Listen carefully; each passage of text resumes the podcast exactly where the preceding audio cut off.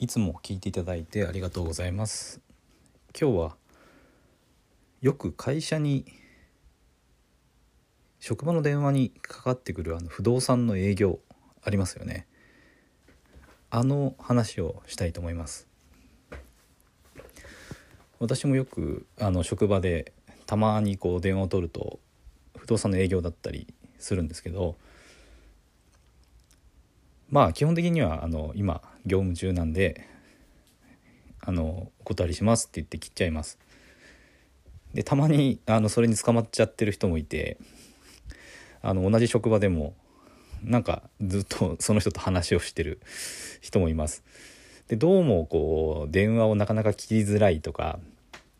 あのそういうところにつけ込まれてしまって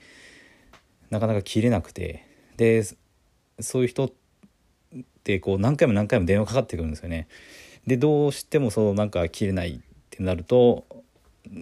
何回もかかってくるんでもうしょうがない一回会うかとなっちゃうんですよね。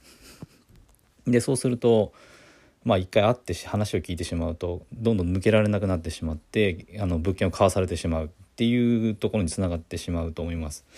で私の場合は同じ職場でそういうふうにあの電話何回もかかってきちゃってる人がいたんであの代わりに出てあげた時もあります。でじゃあそういう不動産の営業ってどうなのって思うんですけどあの基本的にはあの断った方がいいですね。やっぱり営業の仕方が相手にこうなりふり構わず、まあ、自分の儲けのために売りたいっていうのがあるからそういう電話をかけてきてるのでもし自分が不動産投資をしたいと思ったら自分で調べて情報を調べてそれであの、まあ、勉強してから不動産屋さんにアクセスすることをお勧めします。やっぱり知識がないままあえて営業に押されて買ってしまうと、まあ、基本的には失敗する可能性が非常に高いと思います。で大体あえて営業でかかってくる電話って新築ワンルームが多いんですよね。で新築ワンルームってあんまり良くない不動産投資としてはあんまり美味しくないってよく言われます。あの全部がダメだとは言いませんけれどもまあ基本的にはちゃんとあの情報を調べて利回りとかあの家賃が適正なのかどうかとか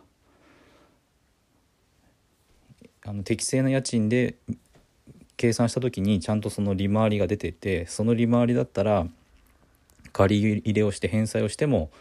事業として成り立つのかっていうのを判断していいと思えばもちろん買ったっていいんですけどもまあなかなかあの業者も結構も持ったデータを出してくるんでそれを鵜呑みにしてしまうとやっぱり危ないです。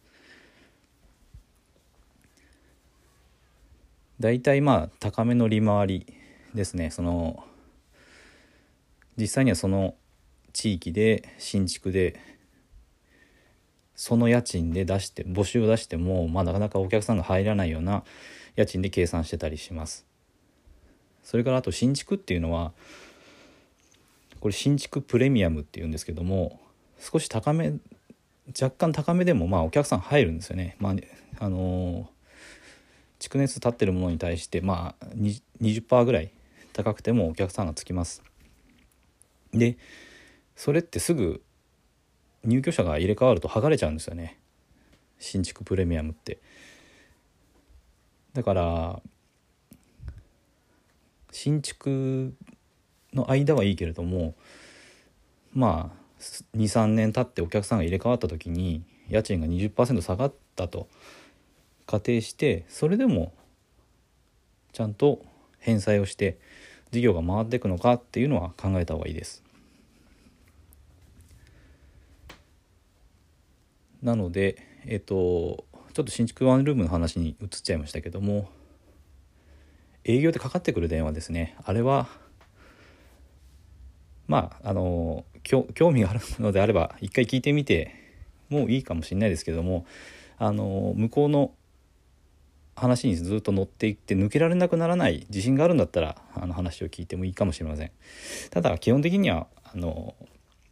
いい話っていうのはそういうところから来ませんから自分で情報を取りに行くというスタンスで考えた方がいいと思います。